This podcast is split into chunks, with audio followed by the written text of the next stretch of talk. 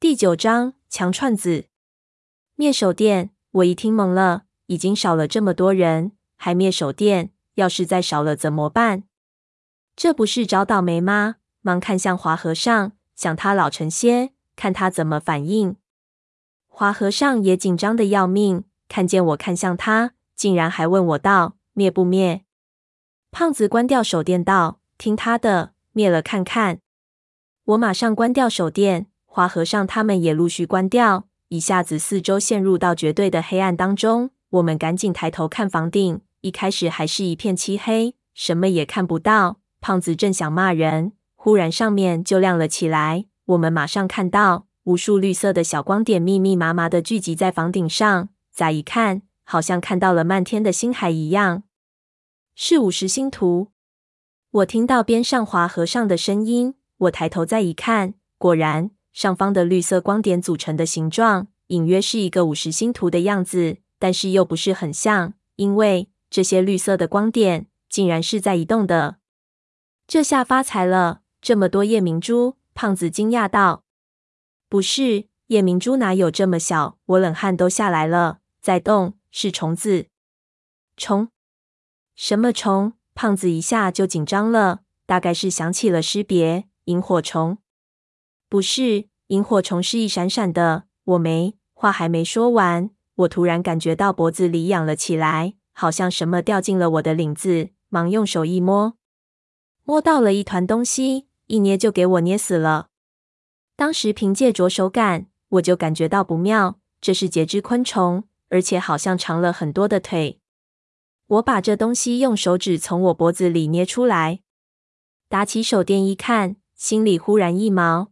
忙把那东西扔在地上，那是一只巴掌长的、长得非常像蜈蚣的昆虫，前后的触须很长，身体细长，分成九节，每一节的背上都有一个绿点。但是它和蜈蚣明显不同的是，这虫子的脚非常长，几乎和它身体等长，而且非常的多，犹如很多长毛在躯干两侧。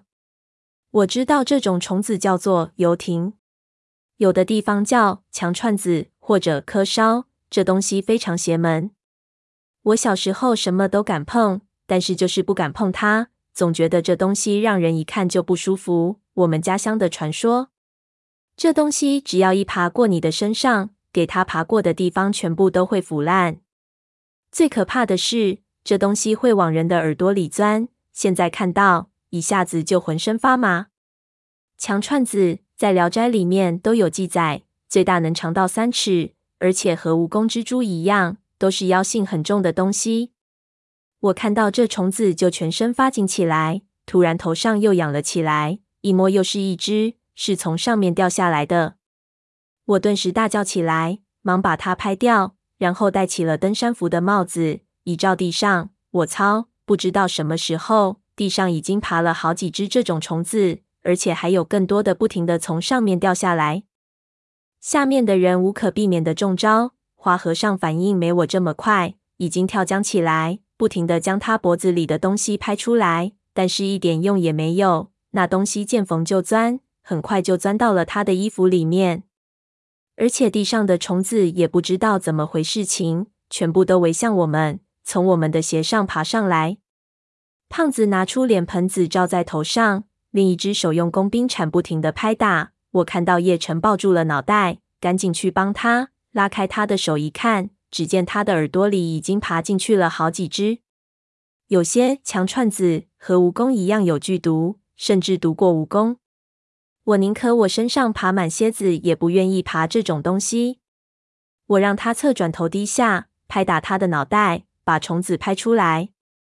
我们边拍边跑，但是哪里都是下雨一样的强串子掉下来。正在就要抓狂的时候，忽然啪一声，远处的一盏灯炉亮了起来，不知道是谁给点燃了。我正纳闷，这时候谁还有心思去点灯？忽然地上的墙串子就起了反应，开始向灯炉的方向爬了过去。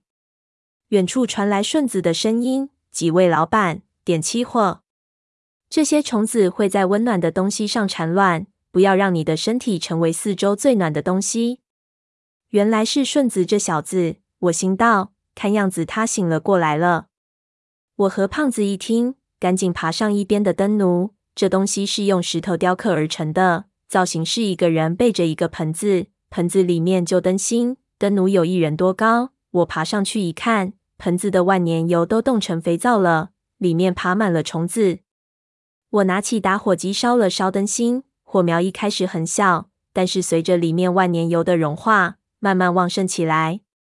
油盆子的强串子一看到火苗，竟然毫不犹豫的围了上去，几只强串子缠绕在一起，被火烧的噼啪作响。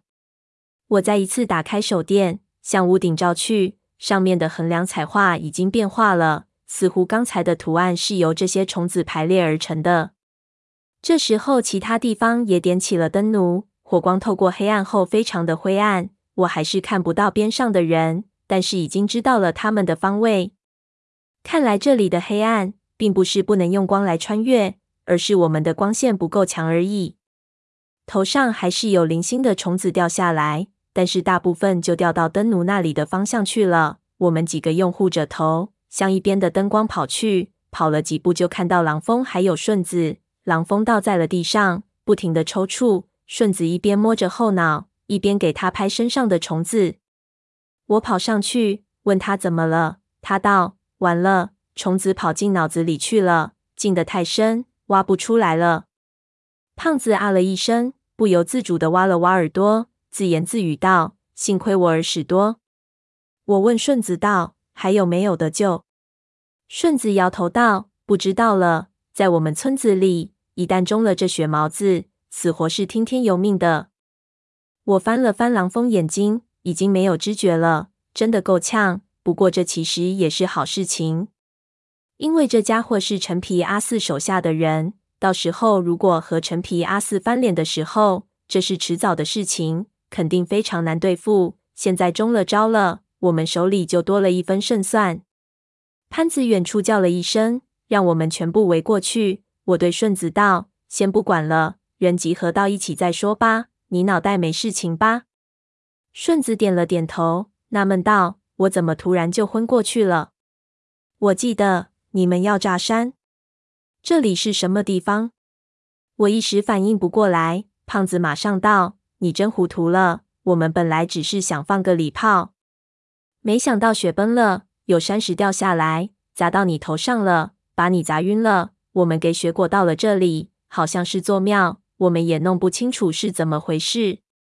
顺子想了想道：“我没一点记忆了。不过你们怎么可以在雪山上炸东西？简直太乱来了！不行，你们回去得给我加钱，这买卖不合算。”胖子还想说话。我怕胖子扯到哪里去都不知道了，拍了拍他道：“别扯这逼蛋，这事情咱们待会儿再说，快点过去。”说着，和胖子两个人一起抬起狼峰，就想把他抬到潘子那里去。狼蜂个子太大了，我们两个几乎用尽了全部的力气，才勉强把他推得坐起来。狼蜂抽搐着，脑袋已经挺不直了，拖拉在那边。我想着怎么把他抬得立起来。这个时候，胖子突然皱了皱眉头。我顺着他的目光看去，发现原来狼蜂的后脑有一块明显给打过的痕迹，虽然不是很明显，但是仔细一看能发现。我心里咯噔了一声，这说明狼蜂并不是中了毒，而是给人打晕了。我看了一眼正在被狼蜂背包的顺子，刚想问他怎么回事情，胖子嘘了一声。示意我别说话。我看了看胖子的眼色，不知道他有什么用意，只好还了一个眼色过去，然后抬起狼蜂，吃力地将他过的肩膀上，搀扶着就往潘子的方向去了。经过一段黑暗，我们到达了潘子的那盏灯炉之前。陈皮阿四和潘子都等在那里，唯独不见闷油瓶子。我问潘子：“那小哥呢？”潘子道：“不是在和你们在一起吗？”我一直没有看到他。我向四周望去，除了我们点起的那盏灯炉和顺子点起的那盏灯炉的灯火，没有第四盏灯炉亮起来。远处只有两点朦胧的火光，悠悠的、毫无生气的立在那里。按照道理来说，在那种环境下，听到顺子的叫声，怎么样也会点上边上的灯奴，不然肯定会给这些强串子围死的。如果他不点上，难道是在听到顺子叫之前，已经像狼蜂一样中招失去知觉了。也不可能啊！像他这样的蚊香体质，应该什么虫子都见了怕怕才对。胖子对着四周的黑暗大叫了一声，声音一路回旋，在空旷的灵宫里面绕了很久，可是没有人回答，好像闷油瓶根本没有进来过一样。静下来一听，也没有任何呼吸声和脚步声。我心里明了，以这个家伙的身手，应该没有什么东西能够在毫无声响的情况下制住他。如果他这样无声息的消失了，肯定是他有什么特殊的理由，或者发现了什么东西，自己离开了队伍。那即使我们现在给他跪下来磕头，他也不会出现的。潘子和胖子又叫了几声，确定没有回应，就打起手电准备去找。我把他们拦住，道：“这时候千万别走散了，我们先把伤员处理好，然后一起去。”众人一想也对。马上围到了狼蜂边上。陈皮阿四检查了一下狼蜂的伤势，以他这种老狐狸的性格，我看到他几乎立即就发现了狼蜂后脑的伤口，但是他一点惊讶的表情也没有露出来，而是看了我一眼，不知道在想什么。我忽然感觉到不对劲的地方，不对啊！刚才背着狼蜂回来的人是胖子和我，按照一般的逻辑关系。陈皮阿四不可能会怀疑在山村里临时找来的顺子，那他就很可能认为击伤狼蜂的是我和胖子中的一个，或者两个都是。那他以后会对我们采取什么策略？这事情就不好说了。这真是把枪口往自己身上拽啊！话说回来，顺子是退伍兵，怎么说也是边防第一线的正规军。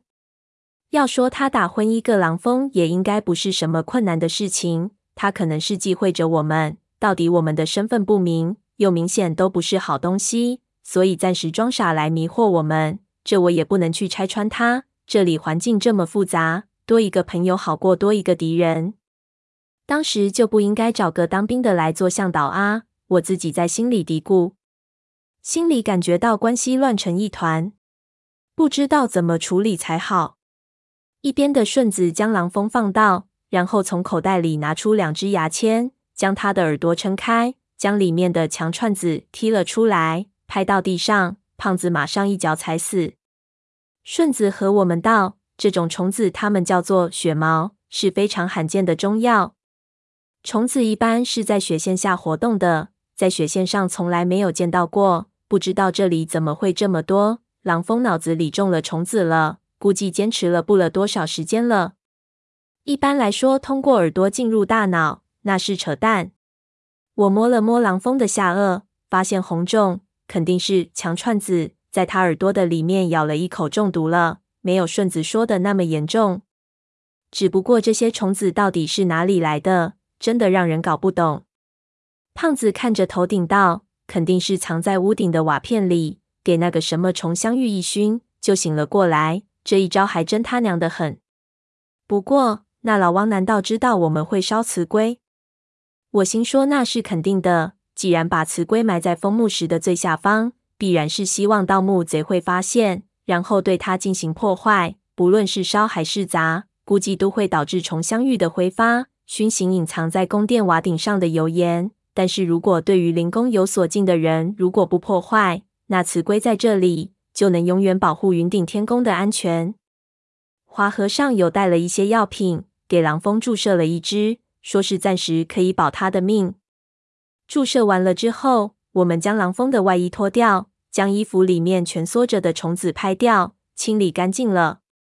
潘子对陈皮阿四道：“四阿公，这虫子的毒性很厉害，我们最好快点离开这里。要再有人给着一下，药品就不够了。”陈皮阿四看了看四周，皱起眉头。叶晨叹了口气。把刚才我们发现自己被困的事情说了一遍给潘子听。潘子一听之下也是疑惑到了极点。你确定不会是我们走岔了？叶晨刚想说话，顺子嗯了一声，说道：“奇怪。”我回头一看，原来是他刚才点燃的第一盏灯炉的火光，在远处的黑暗里消失了。灯炉里面的灯油几百年没用了，现在能点着已经谢天谢地了。我对他说：“这没有什么好奇怪的。”但是顺子却还是皱着眉头，又拍了我一下，让我再看。我有点不耐烦了。这个时候，我却看到我点燃的那盏灯炉的第二盏火苗抖动了起来，似乎有什么人在它边上走过，带动了风，吹动火苗。大殿之中绝对没有缝，如果边上没有东西经过，绝对不会发生这样的事情。我以为是闷油瓶回来，想叫一声，胖子却捂住了我的嘴巴。我看到火苗的光影，隐约照出了一个人的轮廓，肯定不是闷油瓶，因为这个影子太高大了。